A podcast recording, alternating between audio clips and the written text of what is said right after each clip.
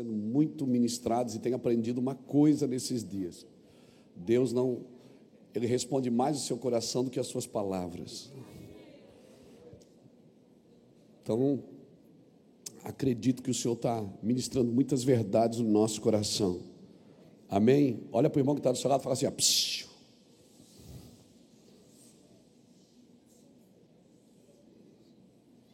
Amém. Glória a Deus. Então, querido, Deus responde muito mais o seu coração do que as suas palavras.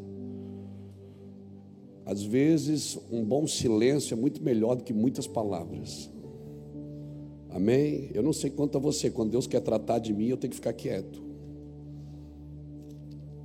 Quando você fala demais, Deus não consegue tratar de você. Então diga para o irmão que está do seu lado, fica quieto, deixa o pastor pregar, irmão. Aleluia. Glória a Deus. Então vamos lá. Abra sua Bíblia comigo, querido, em Mateus 19.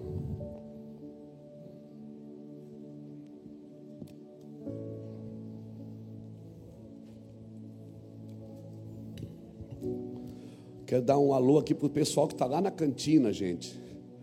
Tem muita gente ali na cantina que não conseguiu entrar aqui. Nós estamos não é?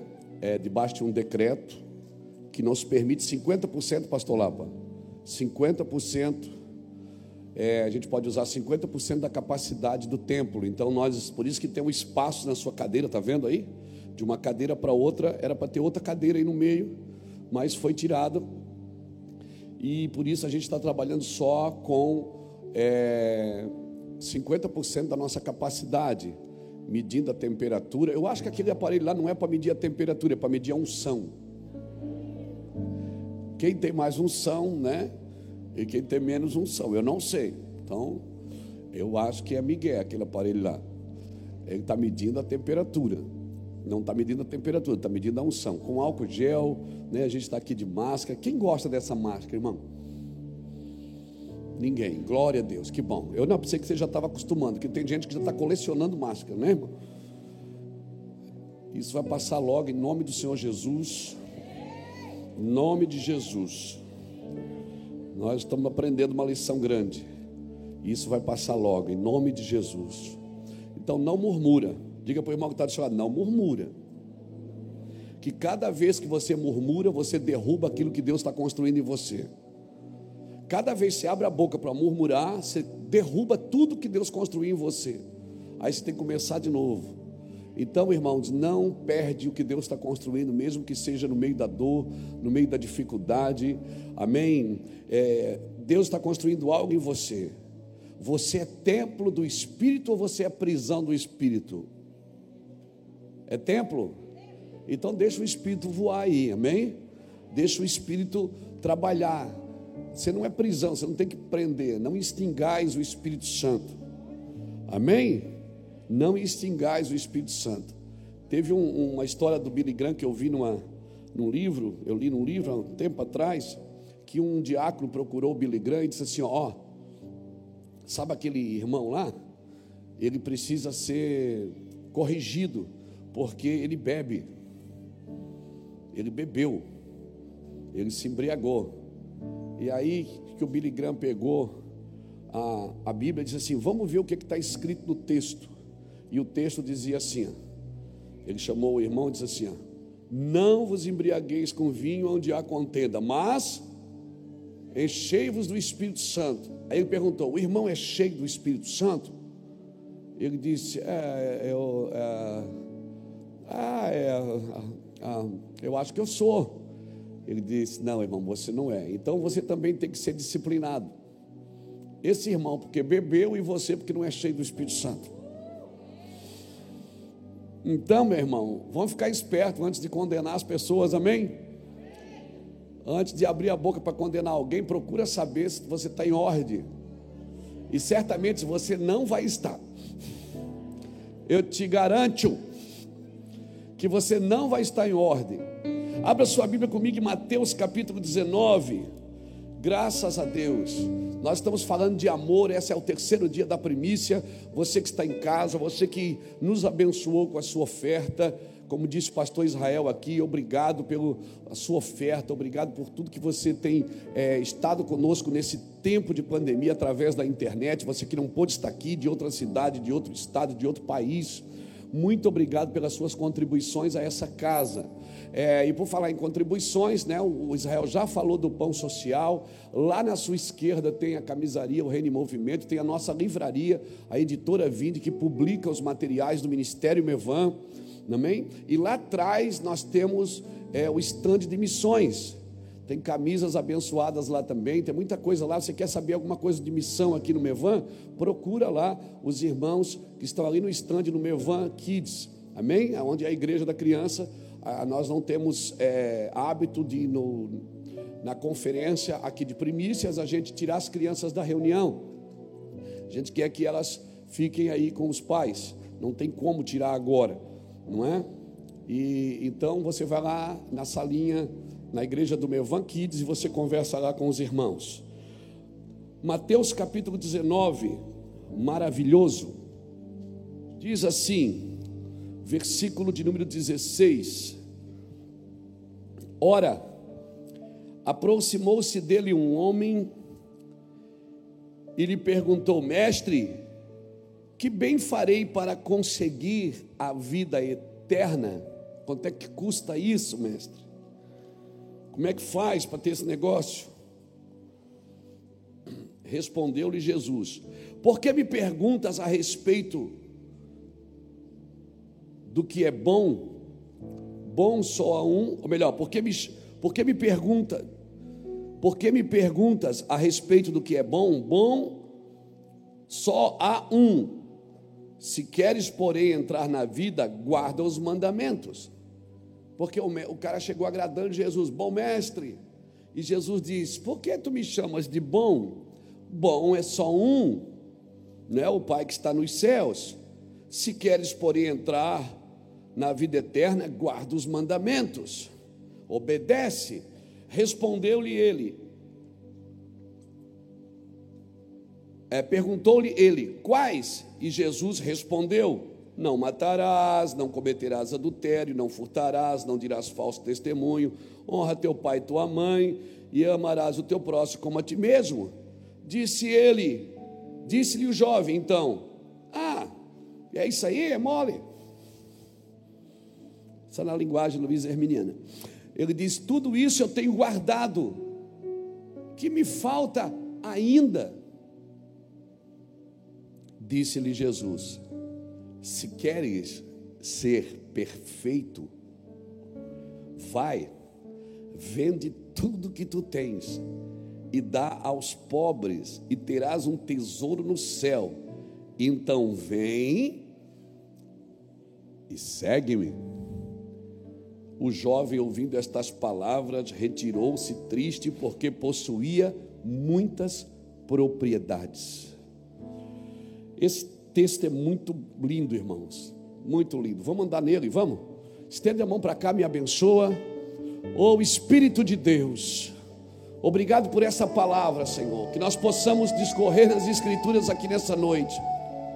Que teu nome seja glorificado aqui nessa noite, Senhor. Obrigado por encharcar o nosso coração de amor nesses dias. Nós estamos aqui, Senhor, por causa da tua palavra, por causa do teu favor, por causa da tua unção. Pai, em nome do Senhor Jesus, guarda os nossos corações, guarda a nossa mente, abre o nosso entendimento para ouvir a tua palavra e que teu nome seja glorificado aqui nessa noite, Pai, em nome do Senhor Jesus Cristo. Nós somos templo do teu espírito e não prisão do teu espírito. Por isso que o teu espírito passeie em nosso meio, flua de nós como um rio de água viva Toque as pessoas que estão em casa. Toque, guarda-nos aqui, Senhor. Protegidos, estamos guardados em Ti, Senhor. Esconde-nos diante da Tua santidade, Senhor.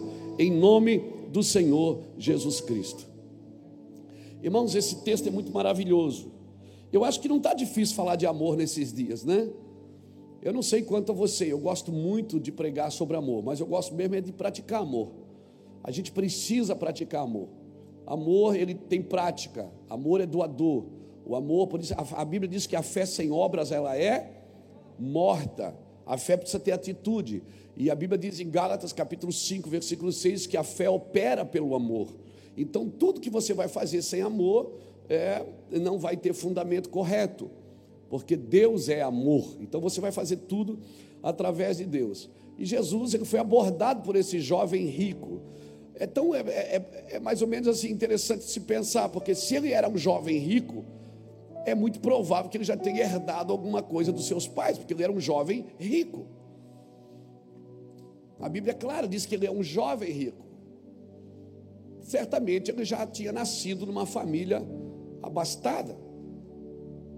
E ele aborda Jesus e, já, e elogia Jesus, bom mestre. Eu, eu, às vezes eu fico pensando no Evangelho, porque Jesus, ele repreende quem elogia ele e abençoa quem critica. É uma coisa louca o Evangelho. Muitas vezes ele, ele, ele para quem está elogiando e ele diz que é bom, bem-aventurados sois vós, quando mentindo disserem todo mal contra vós por causa do meu nome, porque assim fizeram aos profetas que foram antes de vós. Então, ele chega e diz: Bom mestre, Jesus já repreende ele, já coloca ele no lugar e diz: Por que tu me chamas de bom? Porque bom é um só. É o meu Pai que está no céu. E outra tradução aqui, se você ler Marcos capítulo 10, é, do 17 ao 31, que é o mesmo é a mesma história, e se você ler Lucas 18, 18 a 30, também conta a mesma história do jovem rico. Então, às vezes, tem um, uma Aleluia. Shekataralamandaraya. Aleluia. Está tudo bem aí, meu irmão? É um demoninho eletrônico. É, é, então tá. Glória a Deus. Tá, eu me lembrei de um programa agora lá. Desde quando o cara falava que tinha um homem com a campainha, não tinha? Cala a boca, desgraçado. O professor, né? Não era o professor? Isso, isso mesmo. Ele não se lembra disso, isso é da nossa época. Né? Glória a Deus. Quando você for fazer de novo, me avisa que daí eu dou. Então Jesus.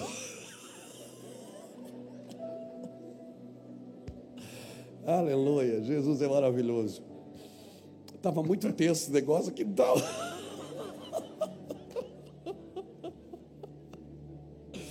Jesus disse: vamos deixar isso aqui mais engraçado, está muito tenso. Relaxa, irmão, você está na igreja. E aí, como eu ia dizendo antes desse negócio, é, Jesus coloca aquele homem no lugar dele e diz: Por que, que tu me chamas de bom? Bom é um só, meu Pai que está no céu. E se você olhar biblicamente, né, nos contextos bíblicos de bondade, você vai ver, por exemplo, vamos começar pela criação. Quando Deus criou cada coisa em cada dia, Deus dizia no final do dia, e viu Deus que era bom. Quando é que Deus falava que era bom? No começo do dia ou no final do dia? Quando é que Deus vai dizer para você, servo bom e fiel? É no começo da sua vida ou no final dela? Amém? É no final dela. Servo bom e fiel entra para o gozo eterno. Então, para Deus, no entendimento bíblico, para Deus, bom não é o que começa bem, é o que termina bem. Amém? Por isso Deus diz que é bom no final do dia, no final da criação. Ele, tá, ele fala que é bom no final, não no começo. Por isso que Jesus não se deixou chamar de bom, porque Jesus ainda não tinha terminado a sua obra. Por isso que ele disse: Bom é um só, meu Pai que está no céu, porque Deus já terminou a obra, está consumado. Deus já terminou. Deus fez tudo em seis dias e descansou no sétimo já está tudo pronto, Deus já fez todas as coisas. Então, para Deus, bom é o que termina. E então Deus pode dizer, Jesus pode dizer, Ele é bom, porque Ele já terminou a sobra. Jesus já tinha morrido na cruz? Não, Jesus já tinha ressuscitado? Jesus já tinha dito está consumado? Jesus já estava à direita de Deus? Não, então Jesus ainda não tinha terminado a obra e por isso ele não se permitiu ser chamado de bom. O que, que eu aprendo aqui? Que bom para Deus é o que termina bem, não é o que começa bem. Então eu não tenho direito de dizer, Alexandre, você não é bom, Deus não terminou com você ainda. Porque eu já vi muita coisa ruim ficar boa e muita coisa boa ficar ruim. Amém? Bom é o que termina bem. Então você não tem o direito de olhar para a pessoa do seu lado e dizer: você não é bom. Isso aí é uma pessoa terrível, é uma pessoa má. É uma... Não, você não sabe. Não terminou ainda. Deus pode virar uma chave dentro dela e terminar bem com ela e não mal. Então aqui eu aprendo com Jesus o que? Bom é o que vai terminar bem. Paulo terminou bem. Terminou bem? Numa concepção humana ele terminou bem? Não. Ele terminou sozinho dentro de um cárcere. Eu até coloquei um pedacinho do filme dele hoje na internet. Ele terminou sozinho dentro de um cárcere, mas o que é que ele disse? Eu terminei a carreira. Eu combati o bom combate. Eu terminei a carreira e eu guardei a fé. No entendimento bíblico, ele terminou bem, sim. Terminou bem, sim, sozinho dentro de uma cadeia, decapitado. Seu corpo dividido em partes e espalhado por toda Roma. Mas ele terminou bem. Tão bom, querido, é o que termina bem. Então, por favor, não julgue nada agora, ame tudo agora. Ama, ama as pessoas, mesmo que elas não mereçam o seu amor. Esses dias aqui de primícia, eu quero instigar você, eu quero provocar o seu amor, provocar você no seu coração, para a gente mudar algumas atitudes nossas, irmãos. É necessário que a gente mude algumas atitudes nossas, é necessário a forma de pensar. Talvez a gente vai ter que mudar a nossa crença, a nossa forma de pensar evangelho, a nossa forma de pensar Bíblia, às vezes você lê a Bíblia, você tira as suas próprias interpretações a partir de você. Querido, não é você que traduz a Bíblia, é a Bíblia que traduz você. Você não pode assim interpretar a Bíblia a partir da sua vida, você tem que interpretar a sua vida a partir da Bíblia. Porque o fundamento é a palavra de Deus, não é a sua vida. Nós precisamos entender isso, e esse jovem rico, você acha que ele tinha maldade no coração? Não. Eu acredito que, mesmo aqueles que estão presos em coisas materiais, presos ao pecado, presos às suas posições, quer saber o que eu penso? Muitos deles amam Jesus e anelam ter comunhão com Jesus. A pergunta é: até que ponto você está disposto a amar Jesus acima de todas as coisas? Porque se você vai, você está diante de um homem obediente, que praticava os mandamentos, que obedecia a Torá. Mas Deus falou, Jesus falou para ele: te falta uma coisa. Vai, vende tudo que tu tens e dá aos pobres. Peraí, Jesus quer que eu empobreça? Deus quer que eu faça o voto de franciscano? Não, não é isso que ele está falando. Como eu já disse, eu vou falar de novo: quem já desapegou não precisa se desfazer, irmão. Se você já é desapegado das coisas, Deus não precisa tirar nada de você. Deus só tira quando você é muito apegado.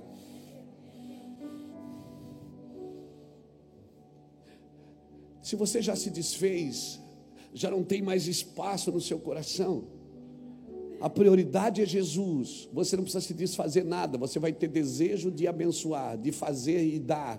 Você tem o desejo de dar. Você tem a vontade de fazer.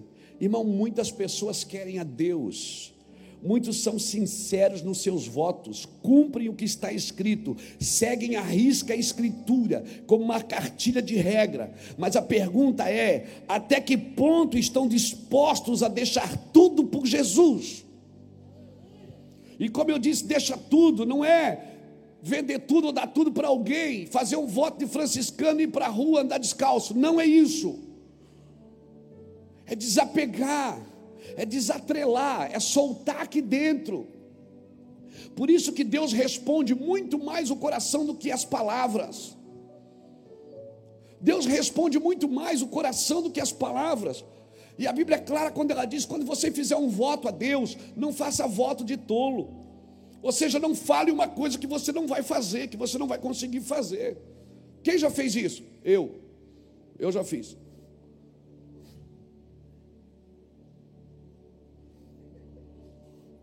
As suas palavras não impressionam a Deus.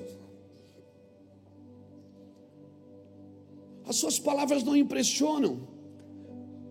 O que Deus quer as posições do meu coração.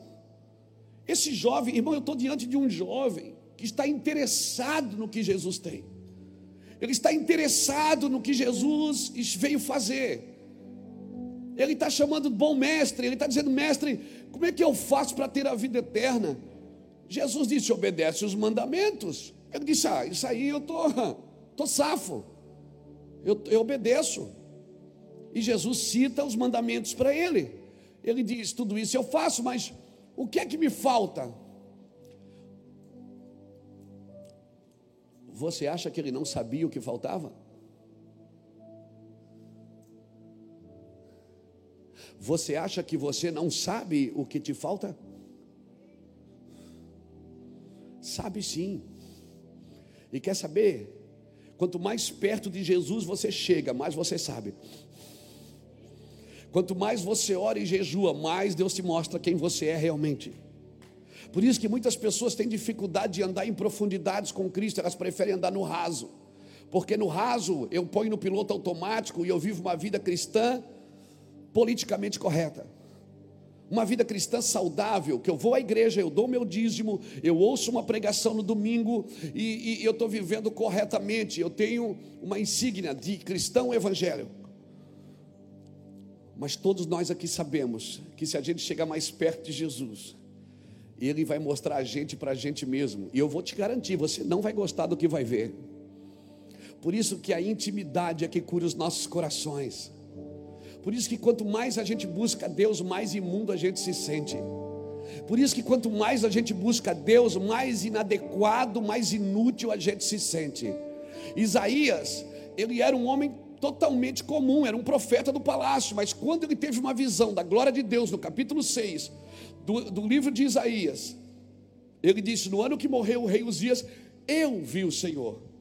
Então eu disse: ai de mim. Ele não disse ai de mim até ver Deus. Ele só dizia ai de ti. Ai de ti. Ai de ti. Mas no ano que morreu o rei Uzias, ele viu o Senhor. Então ele disse ai de mim. Por isso que toda pessoa que ela tem um encontro real com Deus, ela nunca mais vai dizer para os outros ai de ti. Ela diz ai de mim. Quanto mais perto de Deus você anda, parece que as pessoas vão ficando distantes de você. Você só consegue ver você e o seu pecado e os seus fantasmas e as suas dificuldades. Por isso que um homem, quanto mais ele ora, mais santo ele se torna, porque mais, mais claro fica a vida dele para ele mesmo. Por isso, querido, mergulhe fundo até faltar ar você vai ver o que Deus vai fazer. Deus vai mostrar você para você mesmo. Você vai ter experiências com as suas mazelas. Você vai ver que você não é tão santo assim, nem tão bom assim. E mesmo você olhando para você e dizendo: Meu Deus, para que, que eu fui orar? Porque agora eu me vi. Você vai olhar para você e vai dizer: Meu Deus, eu não sirvo para nada. E o Senhor vai olhar para você e vai dizer: A quem enviarei? Ele provoca a gente, irmão. Ele fica dizendo: Eu vou mostrar você para você mesmo, para você ver que você não é qualificado para mim, mas mesmo assim eu vou te enviar e vou te usar, e para você saber que você só pode ser usado se depender de mim totalmente. Você está me entendendo, querido? Aleluia! Louvado seja Deus! Isso é lindo, porque Deus não te chamou pela tua performance ou pela tua capacidade. Jesus mostrou o caminho para esse jovem rico o caminho para alcançar as riquezas da eternidade. Não se tratava de deixar algo, na verdade se tratava de deixar tudo. Ele disse: Vai e vende tudo o que tu tens e dá aos pobres. Espera aí, Jesus queria empobrecer ele? Não, Jesus queria colocar generosidade no coração dele. Jesus queria ensinar para ele princípios. Jesus não queria empobrecê-lo. Jesus não estava dizendo o seguinte: ah, vende os teus bens e dá para os pobres, e vem porque eu só, eu só, só quem me segue é pobre. Não, ele não falou isso. Ele estava tentando colocar generosidade no coração daquele homem. E a Bíblia diz que ele saiu como? Como que ele saiu? Como que ele saiu? Triste, Porque ele possuía muitos bens. Já pensou se fosse num culto de hoje? Que esse homem entrasse aqui e o pastor dissesse para ele: oh, vai vendo tudo que tu tens, dá aos pobres, e ele fosse triste embora. No outro dia tinha sabatina na igreja. Pastor, o senhor foi muito duro. É uma pessoa que abençoa tanta gente. Não, irmãos.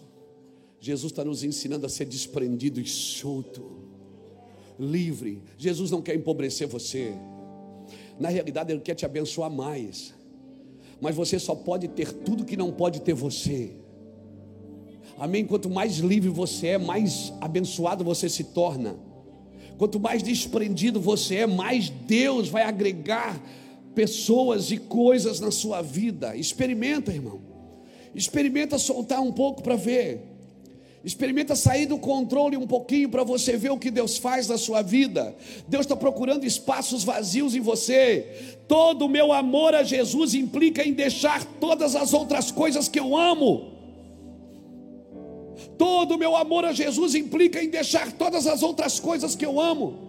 Não se trata, não se trata, irmãos, de se desfazer, se trata de se desapegar. Em alguns casos é se desfazer também. Eu já contei uma história aqui há anos atrás. Num domingo à tarde, eu estava assistindo uma partida de futebol do time que eu gosto muito. Um dos melhores times do Brasil. Eu gosto muito. Camisa bonita, colorida. E eu gosto muito desse time. E aí esse time estava jogando com um time que nem Deus gosta desse time. Ele estava jogando, era domingo à tarde, eu ia pregar no culto da noite. E eu tenho um hábito ainda se sabe, meus filhos sabem, quando eu vou pregar, eu sempre gosto de ter uma, duas, três horas solito, só eu e Deus. Eu fico quieto, eu fico em silêncio. Às vezes eu não vejo nada. Quando eu estou entrando no estacionamento da igreja, vem uma palavra.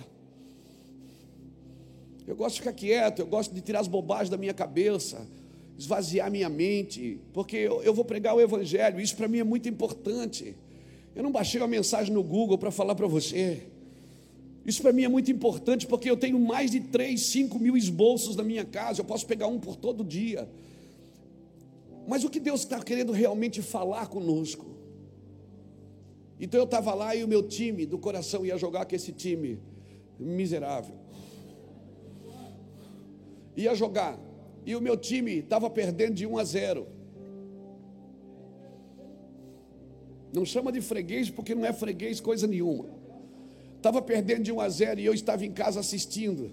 E eu fiquei lá, vai, vai, time desgraçado, vai. E eu ia pregar à noite, e era domingo à tarde. De repente eu senti aquela, sabe aquele testemunho interior? Sabe? Que entra assim na sua sala já me quebrantei e aproveitei que Deus estava na sala e disse: Deus ajuda o meu time.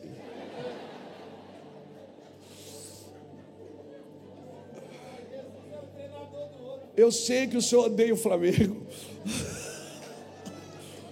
Eu sei que o senhor não gosta desse timeco. E eu, eu, não, não era o filho de Deus que estava treinando o outro time, não. Nem Jesus suportou nesse time, irmão, foi embora.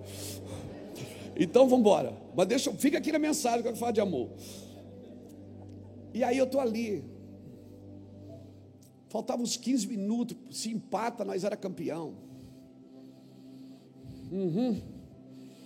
Faltavam uns 15 minutos. E eu fiquei ali, Deus, depois eu vou orar. Ajuda o meu time a ganhar. Eu vou orar duas horas hoje antes do culto. Acabava o jogo, seis horas, tá, dava tempo. Dava tempo para orar 15 para as 6, hora, hora, uma hora e meia. Oh, legal. Não teve jeito, perdeu. Perdeu. Aleluia, você vai ver aleluia. Cadê o aleluia lá, meu? Oh. E aí perdeu. Eu peguei, entrei no meu quarto, fechei minha porta, liguei meu sonzinho, fiquei lá, checantaralabará. Ora mandaralá, chora mandaralá. E nada, e não vinha nada. E eu estava me lembrando de 1 a 0. Que, e eu, ora mandará, oh Jesus, a tua palavra. De repente eu soltei, eu disse, Senhor, eu vou ficar aqui uma hora e meia como eu prometi. O Senhor disse, eu não quero uma hora e meia. Eu queria aqueles 15 minutos que eram importantes para você. Eu queria saber se você tinha coragem de soltar alguma coisa que você gosta para ficar 15 minutos comigo.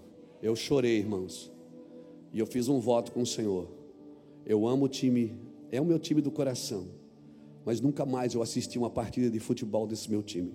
Eu fiz um voto com Deus. Nunca mais. Ainda bem que tem o Globo Esporte que passa os gols no outro dia.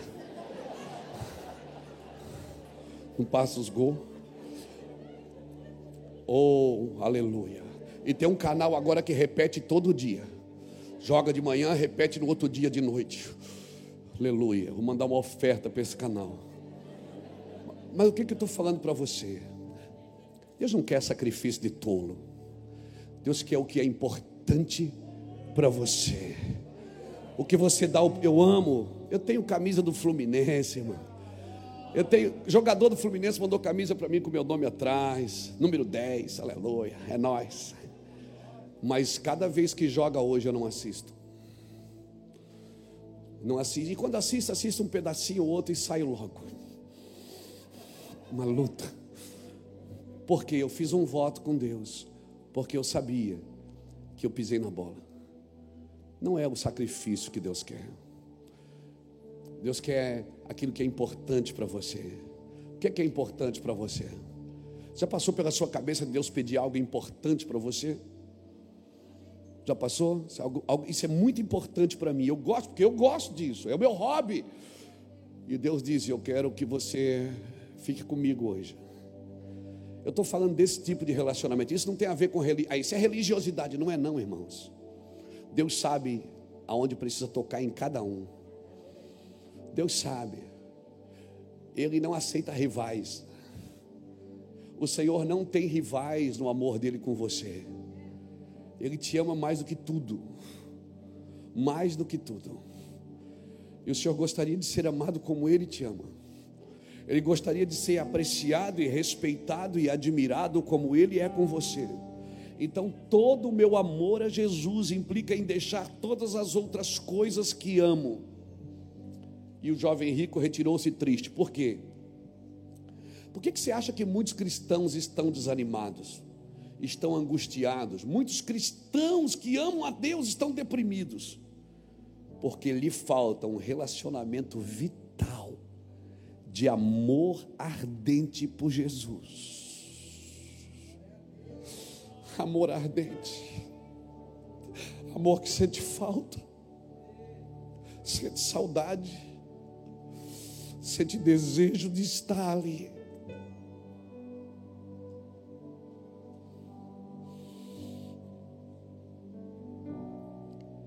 Você pode achar que é meninice, criancice, até você experimentar isso. Às vezes eu passo o dia todo na correria, eu dou, eu dou uma passadinha da minha sala para o nosso quarto. Tem o nosso quarto de oração assim, às vezes a portinha está aberta, eu só entro ali e faço assim, ó que saudade. E saio. Você pode dizer, eu sei que a teologia vai me dizer, Deus está em todos os lugares, não está no seu quartinho.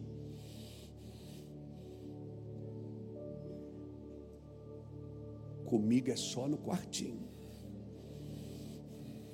Eu oro em todos os hotéis que eu fico, em todos os aviões que eu entro, em todas as nações que eu vou, mas naquele quartinho.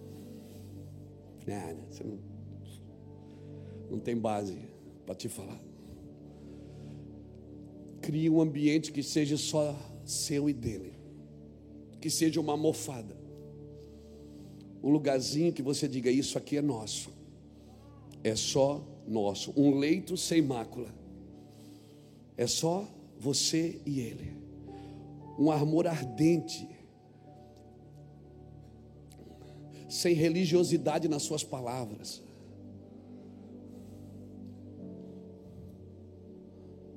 uma coisa louca eu estou te convidando para viver uma coisa louca. Vou contar uma coisa aqui, vocês estão gravando, né? Estamos na internet, né? Mas eu vou falar. Há um tempo atrás eu estava orando. E eu, eu acredito que eu acessei um lugar tão profundo naquele dia. Eu comecei a tirar minha roupa. Eu tirei a minha roupa. Fechei a porta do quarto, fechei a cortina. Eu tirei a minha roupa, eu fiquei nu e dobrei meu joelho como um feto. E disse: Deus, nu eu saí do ventre da minha mãe, e nu eu voltarei.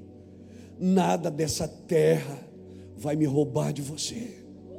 E eu fiquei ali por alguns minutos, foi tão curador para mim. Muitas experiências que eu tive com Deus não foi em salas de aconselhamento, não foi em salas de aula. Tudo isso nós temos aqui no Mevan e tudo é, isso é muito poderoso e eu aconselho você a participar. Mas tem alguns lugares que você vai acessar em Deus, que ninguém vai conseguir pegar você pela mão e te levar lá. Só o Espírito da verdade que o mundo não pode receber, porque não o conhece.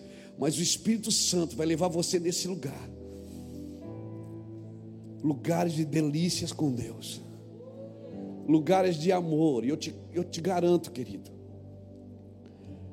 falta, falta para alguns de nós um relacionamento vital de amor ardente por Jesus.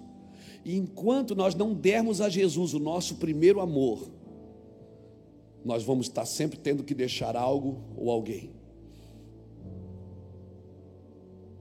Eu preciso dar o meu primeiro amor. A mensagem que eu quero provocar você nessa noite é o seu primeiro amor. Você precisa dar o seu primeiro amor a Jesus, senão toda vez você vai ter que deixar algo ou alguém. Mas depois de entrar,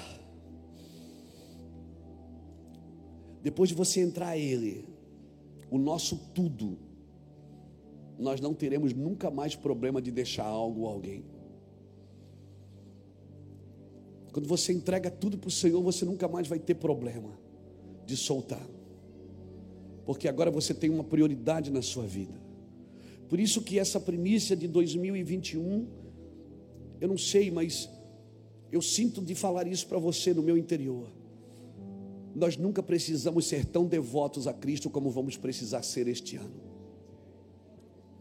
No meio da dor, no meio das perdas, no meio de mortes, no meio de dificuldades, nós nunca precisamos ser tão devotos como nós precisamos agora. Alguns de nós vamos ser promovidos pelo Senhor este ano. Quando eu falo promovido, não é, não é morrer, não, fica tranquilo. Eu estou falando de seremos promovidos mesmo, seremos promovidos na terra. Alguns receberão posições, alguns vão crescer em Deus, alguns vão, vão subir em lugares altos, vão prosperar.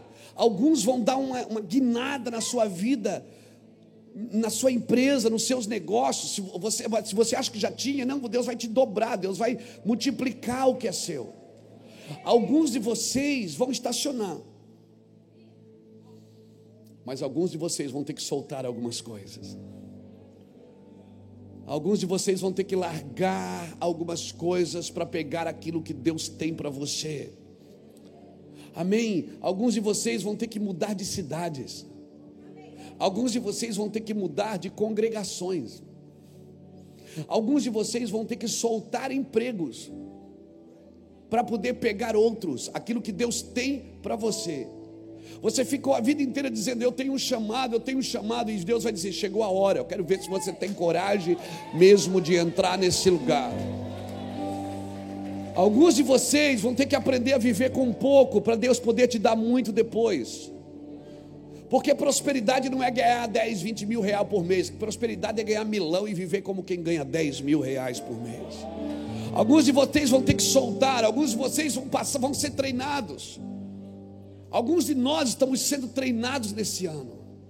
Para quê? Para quê, pastor? Que tanta dor, tanta para crescer no amor, para aperfeiçoar no amor, para aperfeiçoar na fé, para dizer eu sei que o meu redentor vive e por fim ele se levantará e me tirará desse lugar. Eu creio nisso.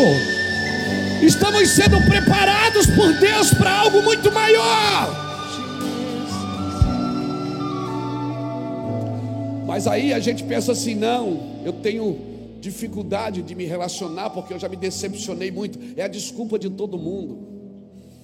Muitas vezes nós usamos desculpas, eu, eu já me decepcionei muito. Eu tenho medo de cair na frustração de novo. Eu tenho medo de cair no legalismo de novo. Eu já entreguei meu coração para alguém, ó, sofri. E não aprendeu. Vai ter que fazer a prova de novo. Não aprendeu. Vai ter que fazer a prova de novo. Vai ter que fazer tudo de novo. Mas quer saber o, o, o verdadeiro motivo? é que nós ainda estamos presos, apegados a bens materiais, apegados ao nosso prestígio e posições. Alguns estão apegados a profissões, algumas pessoas estão apegadas a pessoas queridas demais para soltá-las e deixá-las. Não, eu não posso deixar, é minha família, é, como é que eu vou? É, são meus pais. não estou falando para você soltar seu casamento e ir embora, não é isso que eu estou dizendo. Pregações não é para quebrar princípios, a mesma Bíblia que diz que eu devo honrar meu pai e minha mãe, ela diz que eu devo deixar meu pai e minha mãe. Há uma simetria aí, há um, um equilíbrio que nós precisamos aprender aqui. Amém, irmãos? O que Jesus quer é você solto, você livre, como um vento, para que Ele possa te guiar onde Ele te quer. A gente dá mil desculpas, não é porque eu já me machuquei, eu já me frustrei, eu já me arrependi. Eu nunca mais. Agora não, agora se bateu, levou. Agora, é, agora vai ser assim, ó. Você não aprendeu nada. Você vai ter que fazer a prova de novo. Você foi reprovado. Mas fica tranquilo. Nós estamos fazendo um novo vestibular. E eu espero que você saia dessa primícia muito mais abençoado. Mas o verdadeiro motivo é esse, irmão. Nós estamos apegados a bens materiais, estamos apegados a pessoas queridas.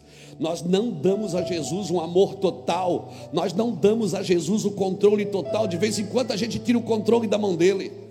De vez em quando, quando o sapato aperta, a gente deixa que eu resolvo, Jesus. Jesus, não. Nós somos momentâneos. Nós lemos uma palavra, temos promessa que nós estamos vivendo hoje, que nós ouvimos há 10 anos atrás. Tem coisas que nós estamos vivendo hoje, aqui no Ministério Mevan, que nós ouvimos como profecia 15 anos atrás. Mevan tem 20 anos nesse ano de 2021. Começamos em 8 de fevereiro de 2001, foi o primeiro culto nesse lugar, nesse púlpito. Há 20 anos atrás, vai fazer dia 8 de fevereiro. Tem coisas que nós estamos vivendo agora, que nós ouvimos há 20 anos atrás. Tem coisas que talvez nem nós vamos viver, quem vai viver são os nossos filhos nós precisamos estar livre para Cristo, querido. Agora, o que acontece quando eu me entrego por inteiro? Quando você se entrega por inteiro para Cristo, você vai amar mais essas pessoas queridas. Os seus bens materiais não serão um estorvo na sua vida. A sua profissão ela vai ser aprimorada. O seu prestígio e a sua posição não lhe roubarão dele. Por quê, pastor? Porque a vida plena de, de Cristo flui de você para tudo que você faz. Tudo que você faz vai fluir vida plena de Cristo, porque Ele se revelará a você agora como noivo, como parceiro. Amém. Você se entregou totalmente, o Senhor vai se entregar totalmente, e eu sempre digo isso: Deus não quer muito de você, Ele quer tudo. Levante sua mão direita, sim, querido. O Senhor te convida, se prenda a mim. Não se prenda a mais nada. E a mais nada, eu te ensinarei a amar e servir tudo e a todos com liberdade e amor profundo.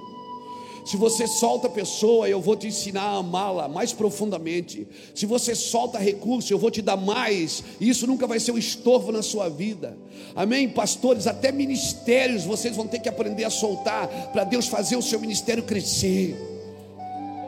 Você vai ter que aprender a soltar algumas coisas. Eu vou te ensinar a amar com o meu amor. Eu vou amar através de você. Eu vou ensinar você a viver totalmente dependente de mim, diz o Senhor. Isso é evangelho, irmãos. E é isso o trabalho que nós temos que pregar e fazer e viver na igreja brasileira. A palavra ainda é: deixa tudo e segue-me. A palavra, Deus ainda não mudou o seu comissionamento. A palavra de comissão é: deixa tudo e segue-me. Segue-me. Deixa tudo. Enquanto você ainda está sonhando, colocando nos papéis, ah, esse aqui é meu pedido, é o meu sonho, esse aqui é meu projeto de vida, você ainda não deu tudo. Deixa tudo e segue-me. e eu vou te ensinar. A tua profissão vai ser aprimorada, a tua posição não vai te atrapalhar, o teu prestígio não vai te atrapalhar, teus filhos não vão te atrapalhar. Da onde que filho foi problema de vir à igreja? Eu criei meus filhos dormindo debaixo de cadeira. Eu criei meus filhos levando na bicicleta. Eu pesava 54 quilos, com 1,83m, pesando 54 quilos. Aí nasci na cadeirinha, na, na, no bagageiro da bicicleta com uma filha, a outra filha na cadeirinha dormindo, e eu a 6 quilômetros da igreja. Todo dia não faltei um culto em dois anos e meio. Porque quando você quer muito uma coisa, quando você quer muito uma coisa, nada nem ninguém vai te tirar dali. Da onde que filho foi? Quantas vezes eu subi nesse altar lá para saber disso? Quantas vezes eu subi que nós o que nós arrecadávamos não dava para pagar o aluguel desse lugar? Nós ficávamos contando dinheiro depois do culto para pagar as coisas. Quantas vezes eu subi nesse altar e tomei um Dorflex ali atrás com dor de cabeça? E Jesus curando pessoas na minha frente, e eu dizia, e eu? Segue firme, Luiz. Nós temos um caso de amor. O que eu tenho com você é um caso de amor. É um caso de amor eterno. Você é minha noiva. Amém. Você é minha noiva. Eu não quero só te curar, eu não quero só te abençoar, eu não quero só te dar um ministério, eu quero casar eternamente com você. Ei, você tem que soltar algo por Jesus.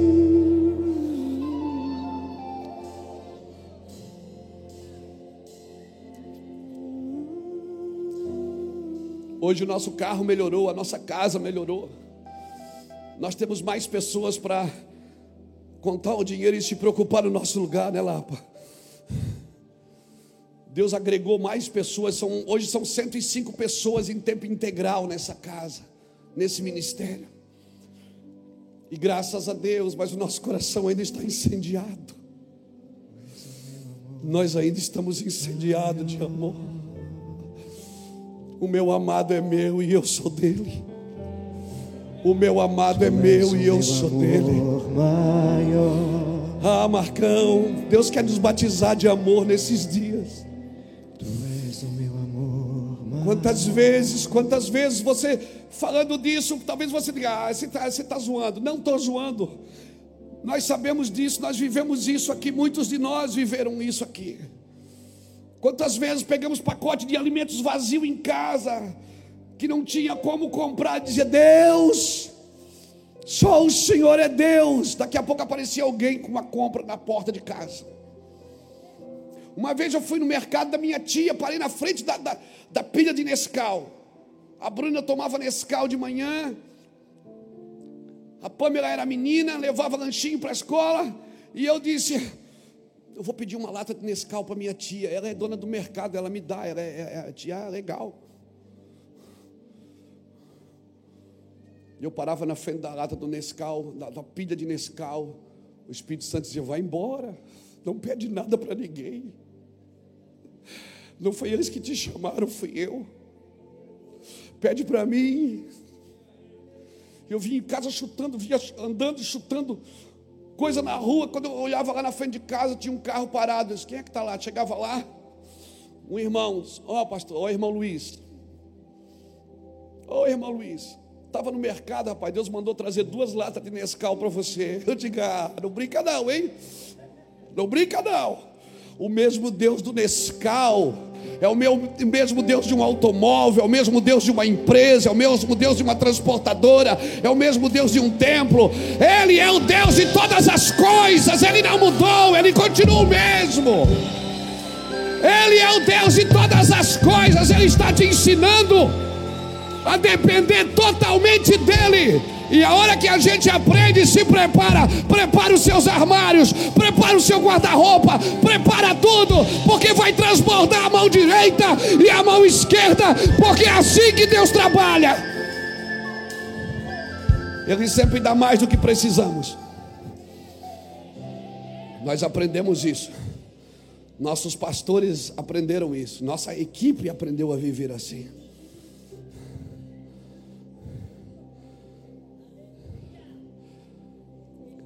Ele quer um caso de amor com você. Ele é muito pobre você ir na igreja fazer campanha sete dias para ser abençoado. Ele não quer sete dias, cara. Ele quer uma vida inteira. Ele quer uma vida inteira com você. Ele quer ensinar você coisas que você não vai aprender em sete dias. Nós aprendemos a viver assim. Jesus quer ser o seu amor maior. A palavra ainda é: deixa tudo e segue-me. Ele não te chamou para ouvi-lo, ele te chamou para segui-lo, para estar com ele. Mateus 8, 18 a 22, quando ele chama os primeiros discípulos, ele disse uma coisa: alguém disse, Deixa eu enterrar meu pai. Ele disse, Deixa os mortos enterrar os seus mortos. Ele não estava proibindo você de ir num velório, ele estava dizendo: Não pare na dor, não pare no medo, não pare na decepção, não pare na perda. Não pare. Quando ele disse, deixa os mortos enterrar seus mortos, ele está dizendo, eu vou te ensinar a viver um padrão de continuidade. Não pare. Não pare na dor de ter perdido algo ou ter perdido alguém. Mateus capítulo 9, versículo 9, quando ele passa e vê Levi, Mateus na coletoria, ele não disse, Levi, vem trabalhar comigo. Eu vou te abençoar, eu vou te dar uma casa para morar, um carro para andar. Não, ele só disse assim, Levi, segue-me. Ele era cobrador de impostos, Reuel. Ele está na coletoria. De repente, você olha para Levi, você vê Levi tirando o guardapozinho, tirando a caneta do bolso, e todo mundo, onde é que você vai, Levi? Eu não, eu não sei, eu vou atrás daquele homem ali. Por quê? Porque ele me chamou. Mas o que é que ele prometeu? Nada. Ele só disse: segue-me. A palavra ainda é segue-me. Uma palavra. Ele chamou Mateus de uma posição privilegiada. Levi tinha uma posição privilegiada. Sem promessa, sem promoções, sem vantagens. Ele só disse: segue-me. João 1, 43 a 51. Ele chamou Felipe e disse: Felipe, segue-me. Felipe foi atrás de Natanael. Felipe disse assim: ó, sabe o Messias? Achamos ele. Aí Natanael dá uma zoada. Natanael diz assim: hum, pode vir alguma coisa boa de Nazaré? Só que a história conta, irmãos. Isso está nos livros de história. Flávio Joséfo, leia. A história conta que Natanael, ele tinha a mesma idade de Jesus. E Natanael, quando ele nasceu, ele nasceu na época que Herodes estava matando os meninos. Então a família de Natanael escondeu ele. A mãe dele fez uma caverna debaixo de uma árvore e escondeu ele ali, até passar a fúria de Herodes. Diz isso Flávio Joséfo no, nos livros de história dos Hebreus. E quando ele cresce um pouquinho, os pais ensinaram ele, diziam: nunca diga para ninguém que você é um hebreu, porque você corre risco, você corre risco de vida. Nunca diga. Nunca diga para ninguém que você é um, um galileu, um hebreu, não fala. Felipe vai chamar Natanael, Natanael diz assim: pode vir alguma coisa de, de, boa de Nazaré? Felipe diz: vem e vê. Quando Natanael para na frente de Jesus, Jesus diz assim: ó, eis aí um verdadeiro varão galileu. Natanael se apavora porque era um segredo de família. Ele diz: Como é que tu sabes isso? Ele disse: Antes que Felipe te chamasse, eu te vi debaixo da figueira. Eu conheço você desde criança, rapaz. Só me segue, eu conheço a tua história. Eu conheço a tua vida. Eu conheço as tuas mentiras, o teu engano. Mas mesmo assim eu te chamo, segue-me. Oh, meu irmão. Deus está chamando você para um amor muito mais profundo. Amém. João capítulo 8, versículo 12. Ele diz: Quem me segue não andará em trevas, porque eu sou a luz do mundo e quem me segue terá a luz da vida. Quem me segue não andará em trevas, porque eu sou a luz do mundo. Sabe o que é, é não andar em trevas? É que assim, você pode passar por problema, mas você está toda hora, opa, opa, opa. Em andar na clareza, em andar em virtude. O Senhor te chama hoje para um compromisso muito mais profundo que você tem de ir à igreja simplesmente.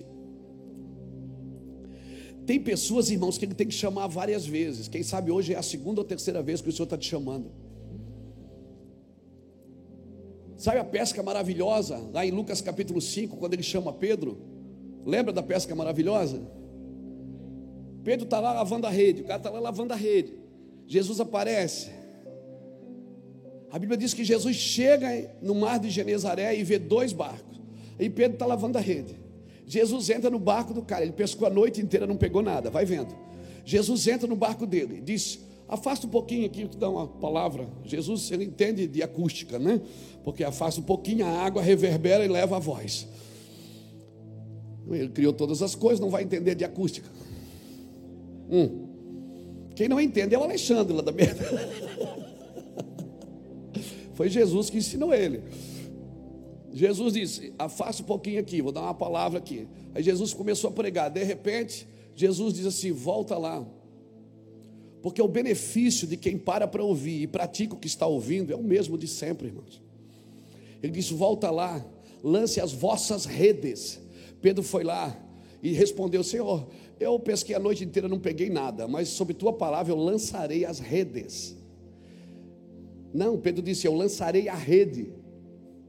Mas Jesus não mandou Pedro jogar rede, mandou todos que estavam ali. Ele disse todos, porque ele viu dois barcos. Ele disse: lançai as vossas redes. No plural, ele pluralizou. E Pedro levou para o singular. Jesus fala uma palavra no plural e Pedro leva para o singular. Diz: tendo pescado a noite inteira, nada apanhamos, mas sob tua palavra lançarei as redes. E aí Pedro foi pescar, jogou a rede, puxou a rede, a rede rasgava, o barco enchia e quase afundava.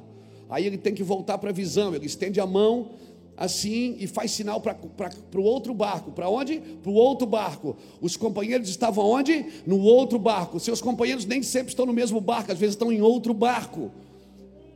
E ele disse: Vem aqui, me ajudem. E quando chegou os companheiros, então eles voltaram para a ideia original. Porque Jesus viu dois barcos. Era para os dois terem ido pescar, não só um. Pedro puxou a rede, veio os dois barcos abastados. Quando chegou tudo assim na praia, meu Deus, que pesca! Desceu do barco, Jesus olha e diz: Deixa tudo e segue-me.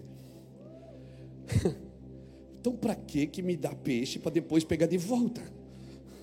Para que que me prospera para depois pedir de volta? Para quê? Por que, que não chamou Pedro quando ele estava lavando as redes? Ele não tinha pescado nada. O cara não tem mais opção. Por que, que não chama ele? Jesus não quer ser a sua última opção. Ele vai criar uma situação para te prosperar, para te abençoar, para depois dizer: deixa tudo e vem. Porque você vai ter sempre que deixar alguma coisa por causa de Cristo. Então, quando você está sendo abençoado, Deus está me abençoando. Na realidade, Ele não está te abençoando, Ele vai pegar tudo de volta. Como assim? Porque Deus não te dá nada que te roube dele. Ele só te dá aquilo que você compartilha em nome dele. Então, se Deus está te enriquecendo, está prosperando, a conta aumentou, o celeiro aumentou, o cesto aumentou, te prepara. É, é. Porque se Ele está abençoando você, Ele tem um propósito coletivo para isso. Deus usa arquétipos, usa um para tocar a todos. Usou uma nação, Israel, para deixar o um modelo para todos. Usa um homem para tocar o coletivo. Sempre o que Deus te dá, faz através de você, é por causa de todos. Deus te chama para Ele por causa dos outros. Porque se o amor de Deus é derramado em nossos corações pelo Espírito Santo, meu irmão, meu irmão, Deus vai enviar você a lugares que precisam desse amor. Deus vai enviar você a lugares que precisam ouvir esse amor. Deus não quer que você dê tudo por ascetismo e nem por algum outro motivo, mas Ele quer que você dê por amor. Ele quer que você abra mão por amor. Amém. Diga para a pessoa que está do seu lado: não viva uma graça barata.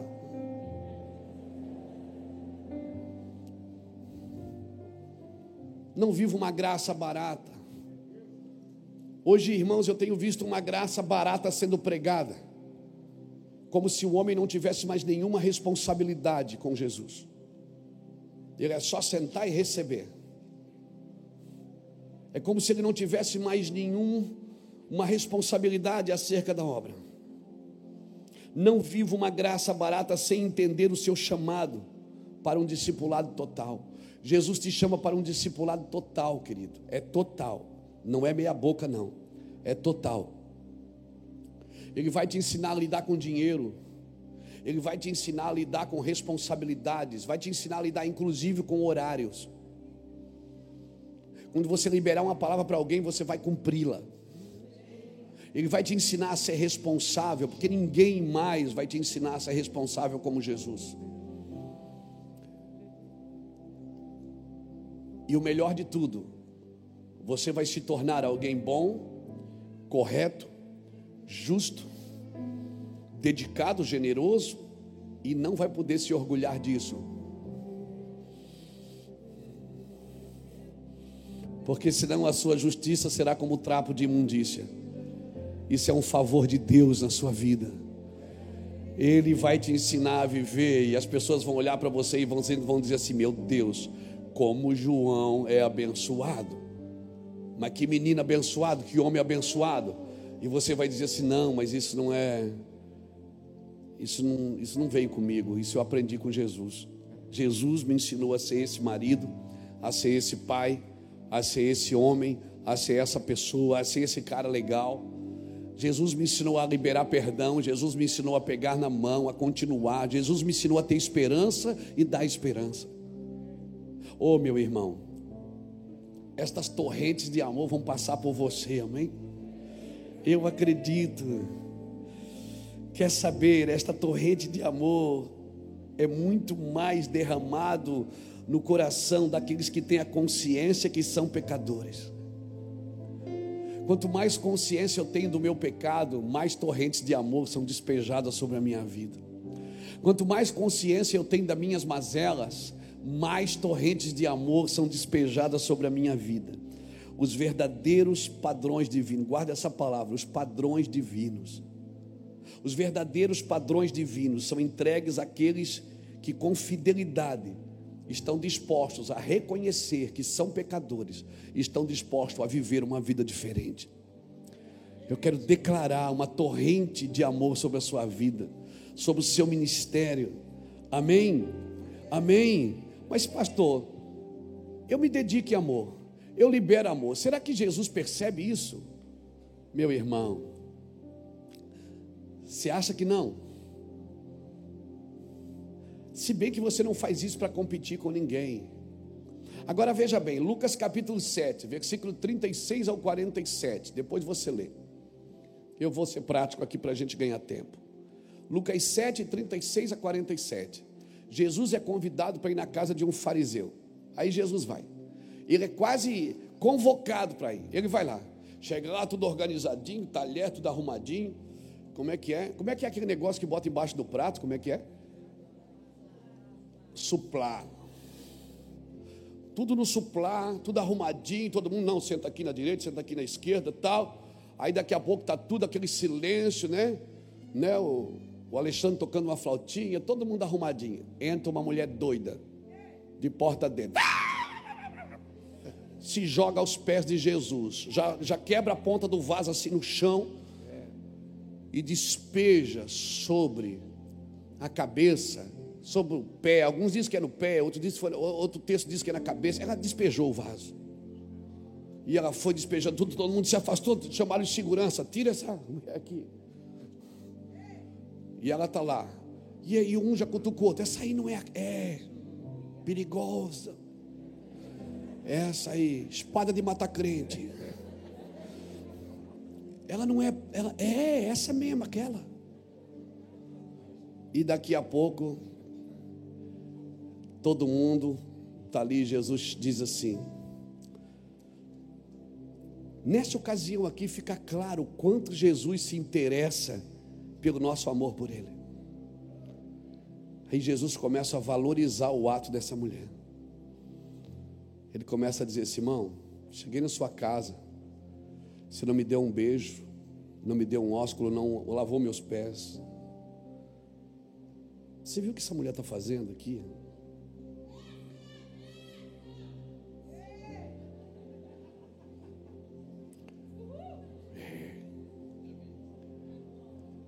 Seja bem-vindo no Mevan.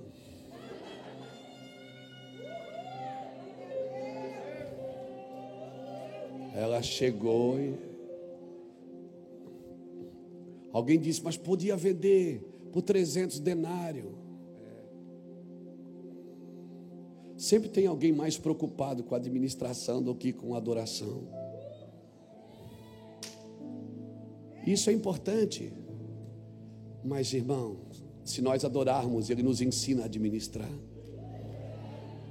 Ele vai nos ensinar a lidar com coisas, se nós não deixarmos que as coisas nos roubem dele. Ele vai nos ensinar a lidar com coisas. Ele disse: Simão, eu cheguei aqui, você não me deu nem um beijo. Olha que essa mulher está beijando meu pé. Jesus começou a, o gesto de amor pessoal a Jesus ela, ela não vendeu e trouxe a oferta e disse: Ó, oh, eu queria dar essa oferta para a missão. Não. Ela despejou no próprio Jesus. Alguém gritou: Por que, que não dá aos pobres? É, ele disse: Os pobres vocês sempre têm convosco. Sabe o que, que ele está dizendo? Isso é obrigação de vocês. Dar comida para quem tem fome, vestir quem está com frio, dar água para quem tem sede, visitar quem está preso, ir visitar o doente. Isso é isso é obrigação sua. Agora essa mulher não, ela está fazendo algo. Esse é o nosso problema. A gente trabalha para Jesus e muitas vezes não despeja o nosso melhor sobre Ele. O nosso melhor sobre Ele. Ela, ela fez um gesto de amor pessoal a Jesus. Era um serviço ao próprio Jesus. Querido, o nosso serviço a outra pessoa, em nome do Senhor, tem o seu valor e não vai mudar, tem o seu lugar e não vai mudar. Deve brotar do nosso amor por Jesus. Mas eu creio que ele valoriza ainda mais toda a nossa dedicação pessoal a Ele, um amor centralizado nele, um amor que se ocupa com o próprio Jesus, um tempo que é gasto para ficar com Ele sozinho. Não é fazer a obra dele, não é ir na igreja dele, não é dar uma oferta para uma obra dele, não, é se doar a Ele, se dar a Ele ao próprio Jesus. É você entrar num quarto, subir numa árvore, ou ir num monte, ou ficar sozinho. Eu vou ficar aqui só eu e você e mais ninguém. É uma dedicação pessoal centralizada nele. Porque o trabalho que eu faço para as pessoas em nome de Jesus tem o seu valor. As coisas que eu dou às pessoas em nome de Jesus tem o seu valor. Mas a dedicação pessoal e centralizada em Cristo ela não pode ser substituída pelo meu serviço a Cristo. Ela não pode. A sua principal preocupação deve ser o próprio Jesus e não o seu serviço para Ele. Meu sacrifício para Jesus é importante? É. Nossa obediência para Ele é importante? É. Mas o nosso amor por Ele tem que superar tudo isso. E eu quero falar uma coisa que talvez te assuste porque isso me assusta. Tem muita gente trabalhando para Jesus sem amor. Não entendeu o verdadeiro amor. Não entendeu. Porque o sacrifício e a obediência nem sempre são inspirados pelo amor. Esse jovem obedecia ou não obedecia? Ele disse: Não, os mandamentos eu obedeço. Jesus disse: Mas o teu amor ainda está dividido. Jesus dizendo para ele: Vai e vende tudo que tu tens. Jesus estava sinalizando um coração dividido. Jesus está dizendo: Você ainda está dividido entre eu e essas coisas que você tem. Então aprenda isso. Nem sempre o sacrifício, a obediência, nem sempre elas são inspiradas pelo amor. Jesus elogiou o jovem rico. Ele disse: Olha, rapaz, você é obediente. Parabéns. Fizeste bem, faz bem, faz bem isso. Mas o amor daquele jovem estava em coisas. Querido, o amor de Jesus deve nos levar a guardar os mandamentos, viver sacrifici sacrificialmente. O amor de Jesus vai nos levar a viver. Agora, é muito perigoso você viver sacrificialmente sem o amor de Jesus. É muito perigoso você viver uma vida de obediência sem amor a Cristo. Então guarda aí no seu espírito. Inteligência sem amor vai te tornar perverso. Você vai usar a tua inteligência para oprimir os outros. Justiça sem amor vai tornar você implacável. Você vai ficar justiceiro e não justo. Diplomacia sem amor vai te tornar hipócrita hipócrita. Êxito sem amor vai te tornar arrogante. Riqueza sem amor te torna avarento. E pobreza sem amor te torna orgulhoso. Beleza sem amor te torna fútil. Trabalho sem amor te torna escravo. Simplicidade sem amor nos deprecia. Lei sem amor nos oprime. Fé sem amor te torna fanático. Cruz sem amor te torna religioso. Moral da história: sem amor, sem amor, nada mais faz sentido. O amor a Jesus, o amor total a Jesus, eu sei que você está mexido, eu sinto isso no, no ar. Eu estou muito mexido nessa primícia. Porque nessa primícia eu não quero saber se Jesus vai voltar antes ou depois da tribulação. Eu não quero saber se como que a gente está indo é, aqui, ali ou lá. Como é que está? Como é que nós estamos criando os filhos? Como é que nós estamos nos nossos casamentos? Como é que estamos nos nossos negócios? Não é isso que nós estamos propondo nessa primícia. Nós estamos propondo nessa premissa colocar Jesus em primeiro lugar na sua vida. E aí você vai se tornar um maridão.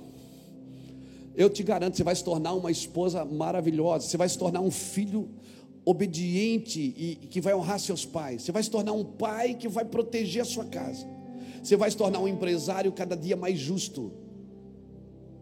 Porque às vezes nós trabalhamos, trabalhamos, trabalhamos como ser é, pessoas boas na terra, mas nós não entendemos que o verdadeiro amor, ele é divino, ele não é terreno. Assim como a verdadeira sabedoria, ela não é terrena, ela é divina. Então, querido, sem amor, nós vamos sendo entregues aos nossos próprios desejos e paixões. Eu quero ler mais um texto com você, abra aí Salmo 106.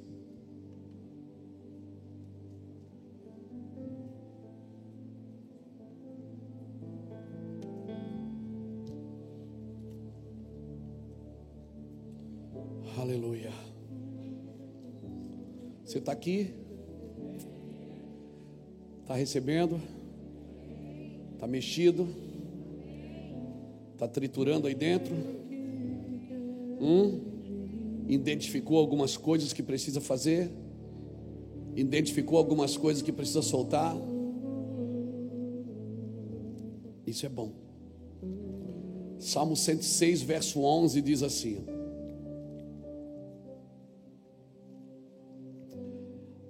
As águas cobriram os seus adversários, nem um só deles sobreviveu. Então creram nas suas promessas e cantaram os seus louvores. Cedo, porém, se esqueceram das suas obras e não esperaram o seu conselho. Deixaram de levar, deixaram-se levar da cobiça no deserto. Tentaram a Deus no ermo. De sorte que ele lhes satisfez o desejo, mas fez definhar as suas almas.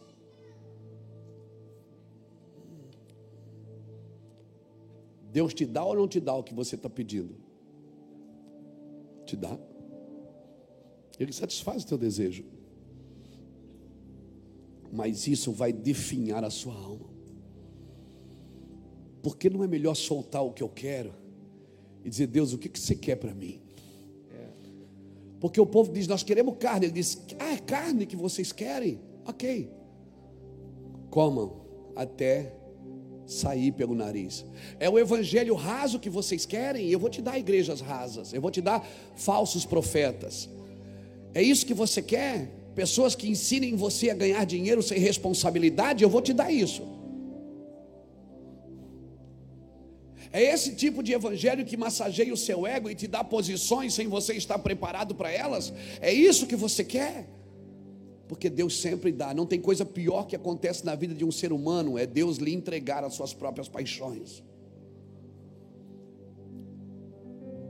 Deus os abençoou, levou para o deserto, os abençoou. Mas a Bíblia diz que cedo eles se esqueceram. Tem um texto na Bíblia que diz assim: Senhor, não me dá muito, para que eu de fato não te esqueças. Provérbios 30. Não me dá muito para que de fato eu não te esqueça, e não me dá pouco para que em necessidade eu murmure contra ti. Tem uma medida em Deus, querido, que Deus quer nos abençoar e quer nos dar. Então, quando você estiver pedindo alguma coisa, procure saber se isso mesmo é o que o Senhor quer para você. Como descobrir isso? Você não descobre sem se entregar totalmente. Sabe como é que a gente chama isso aqui no Mevan? A derrota da vitória. Ou seja, você ganha o que você está pedindo, mas isso vai ser derrota na sua vida. Eu quero isso, então pega, mas isso vai ser uma derrota para você. Às vezes você tem que perder para ganhar.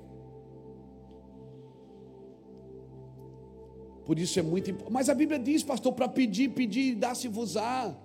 Deixa esse versículo para quem não tem amizade com Jesus. Quem é conduzido por Jesus, debaixo do seu amor, deixa ele fazer o que ele quer. Deixa Ele dar o que você precisa, ou seja, Deus dá o que você está pedindo até você descobrir que isso é uma derrota na sua vida. Ou seja, sua alma definhará, sua alma ficará doente. A minha pergunta é: será, será que algumas doenças da alma, algumas, eu só estou botando uma pulga atrás da sua orelha, não estou dizendo que isso que eu estou falando é realmente como deve ser. Eu estou dizendo que eu penso assim. Será que algumas doenças da alma, como depressão, burnout, fadiga, será que não são, não é por você ter sido não pode ter sido causadas por coisas que Deus te deu, mas ele não queria te dar? Como é que você está dizendo que eu tenho coisas que Deus me deu, mas Ele não queria me dar? É. Porque Deus prepara você para um ambiente, para um tempo, para uma geração. Mas tem coisas que você insiste tanto que Deus vai te dar, mas isso vai ser derrota, é a derrota da vitória. Você ganha, mas isso é problema na sua vida.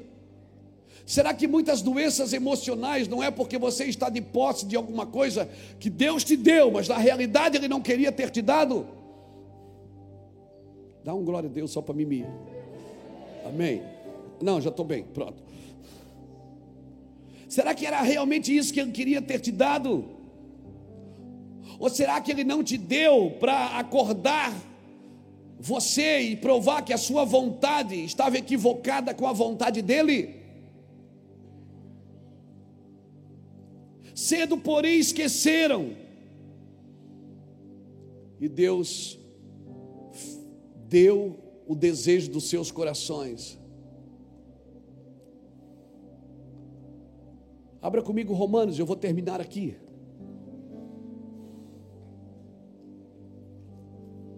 Romanos capítulo 1.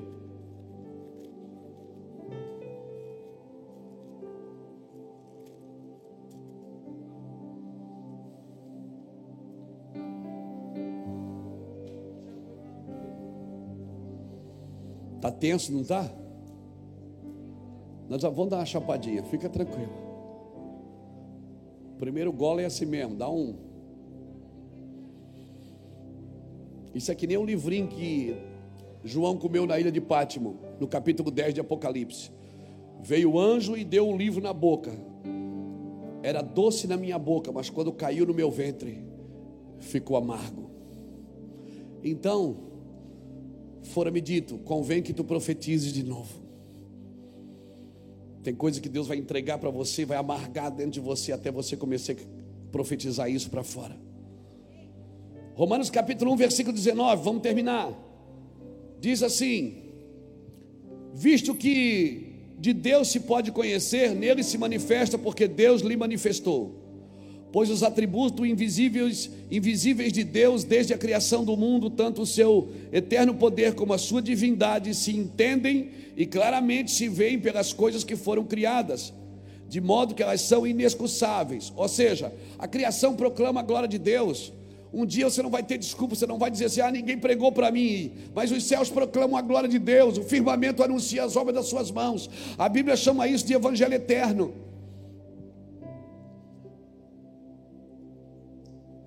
Olha o que ele diz aqui, irmãos. Versículo 21: Pois tendo conhecido a Deus, não o glorificaram como Deus, nem lhe deram graças, antes seus raciocínios se tornaram fúteis e seus corações insensatos se obscureceram. Dizendo-se sábio, tornaram-se loucos e mudaram a glória do Deus incorruptível em sentenças da imagem de homens corruptíveis, bem como de ervas, de ervas não de aves, quadrúpedes e répteis. Pelo que Deus fez o quê?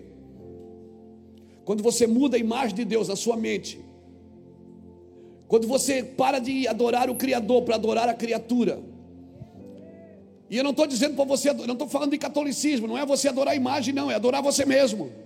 Porque se você vive só para você, você está se adorando. Você é o alvo de idolatria, da sua própria idolatria. E aí o que é que Deus faz com uma pessoa que vive assim? pelo que Deus os entregou às concupiscências de seus corações, a imundícia para desonrarem seus corpos entre si. A coisa pior que pode acontecer para você não é o diabo. O diabo já foi vencido na cruz. A coisa pior que pode acontecer para você é você entregar, é Deus entregar você mesmo às suas próprias paixões e desejos.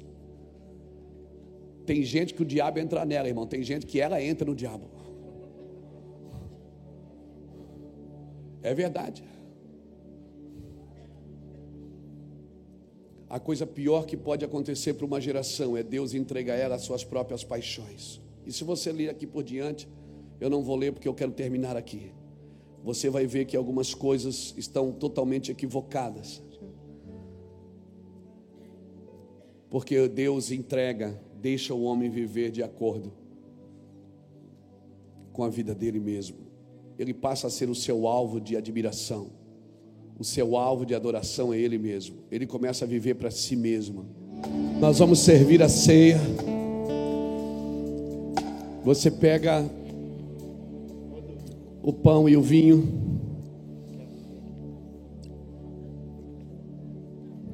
Espere que todos peguem, nós vamos cear juntos. Aos irmãos da cantina, nos perdoem. Nós gostaríamos que todos vocês estivessem aqui dentro. Mas nós vamos até o dia 7. Não desista de vir e de voltar aqui. Chegue um pouco mais cedo. Logo, logo esses decretos vão cair por terra, logo, logo essa pandemia vai cair por terra. E eu espero que a gente tenha aprendido a lição de não usar mais máscaras quando nós não precisarmos mais dela.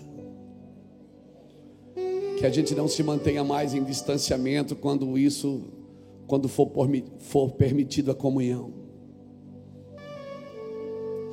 que a gente não precise mais se afastar das pessoas quando for permitido estar juntos. Louvado seja o nome do Senhor. Graças a Deus. Todos pegaram? Todos já pegaram a ceia? Ficamos de pé então, por favor. Aleluia um discipulado de amor total, irmãos. É isso que nós temos entendido nesses dias. O Senhor tem nos ensinado a viver isso. Eu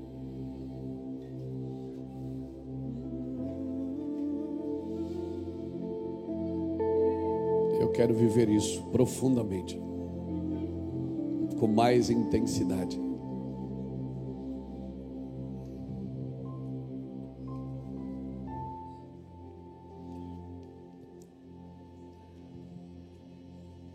Nós temos por hábito todos os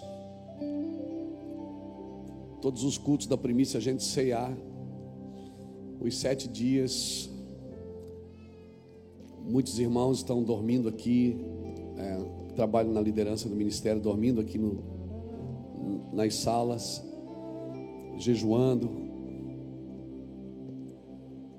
porque nós queremos aprender mais com o Senhor. Nós queremos que o Senhor nos, nos santifique mais. Não tem a ver com religião. Nós só queremos fazer a coisa certa. Nós não queremos correr o risco de obedecer os mandamentos, de cantar boas canções ao Senhor, de adorar o Senhor, de nos reunirmos todas as semanas. E chegar naquele dia, o Senhor te faltou uma coisa. Você não me deu tudo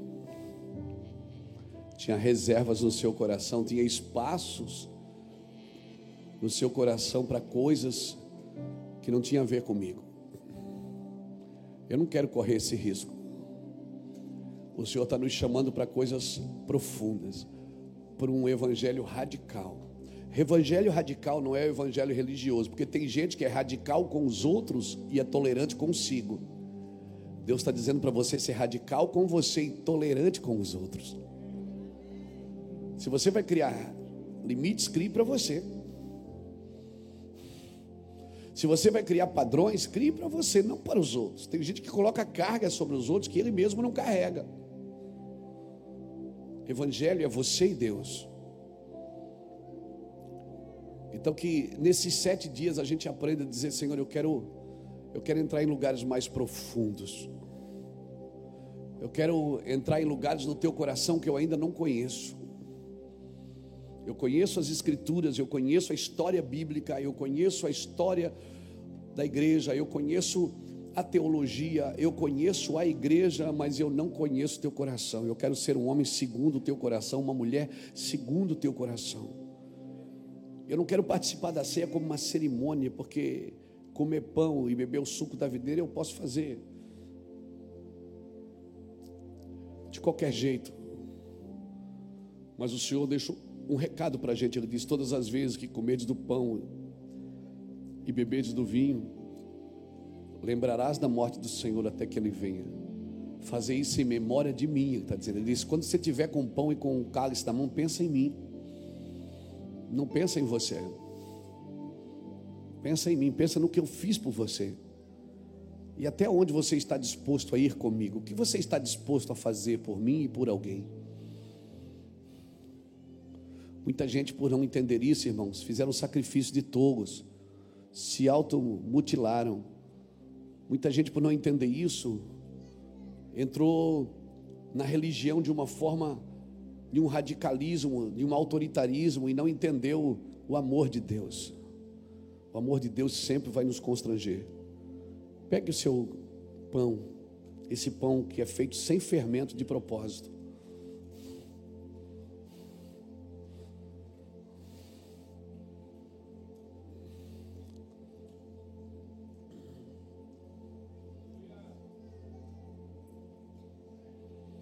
Sabe quem é que prepara esse pão para a gente?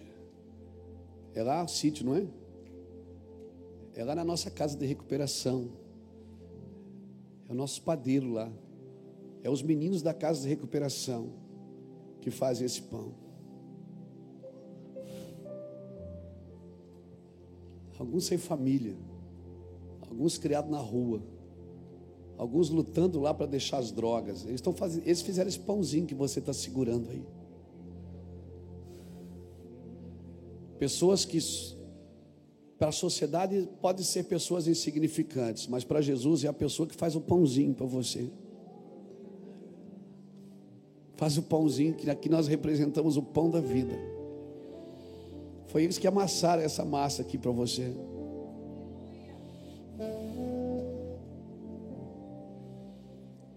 Pai, em nome de Jesus,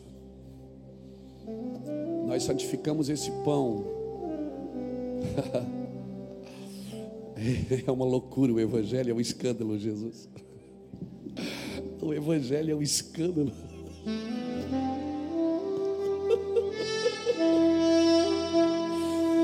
Nós santificamos esse pão, Senhor, e quando a gente comer esse pão, que a gente que a gente pense no Senhor, no teu amor, Senhor, como o Senhor amou os seus discípulos, como o Senhor amou as multidões, como o Senhor amou e deixou e se esvaziou de si mesmo e veio aqui, Senhor.